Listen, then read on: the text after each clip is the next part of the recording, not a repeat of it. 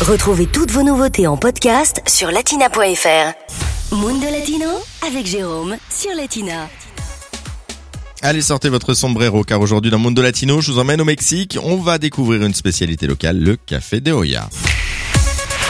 Mais auparavant, savez-vous que le Mexique est le huitième producteur mondial de café? La culture de café, justement, euh, c'est euh, de l'arabica principalement, et elle se pratique dans trois régions. Euh, cette culture de café, située dans le sud et le sud-est du pays, du côté de Veracruz, d'Oaxaca ou encore des Chiapas.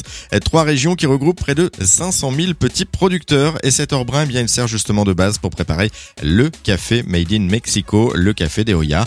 Pour le préparer, voilà ce dont vous aurez besoin. Pour débuter, voilà la liste des ustensiles et des ingrédients dont vous aurez besoin pour préparer votre café de haut. Il y a une marmite remplie avec 4 litres d'eau, euh, du pilon de silo. Si vous n'en avez pas, on peut le remplacer par du sucre.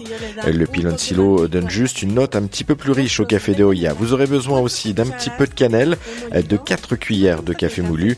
Si vous préférez le café beaucoup moins corsé, vous ne pouvez en mettre que 2 cuillères. Et une fois tous les ingrédients préparés, il ne vous reste plus qu'à vous lancer.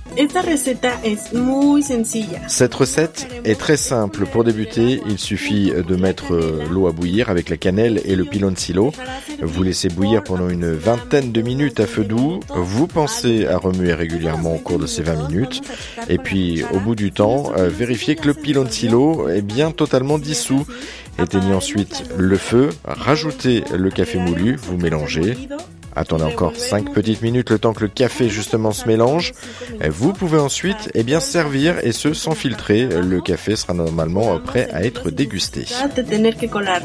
Après l'effort vient le temps de la dégustation. Il n'a pas besoin de rajouter quoi que ce soit. Normalement, eh bien, vous devriez retrouver un café au goût euh, sucré et légèrement épicé, idéal en cette période de chute des températures. Allez, bonne dégustation. Latina Podcast, le meilleur de Latina, en podcast sur latina.fr.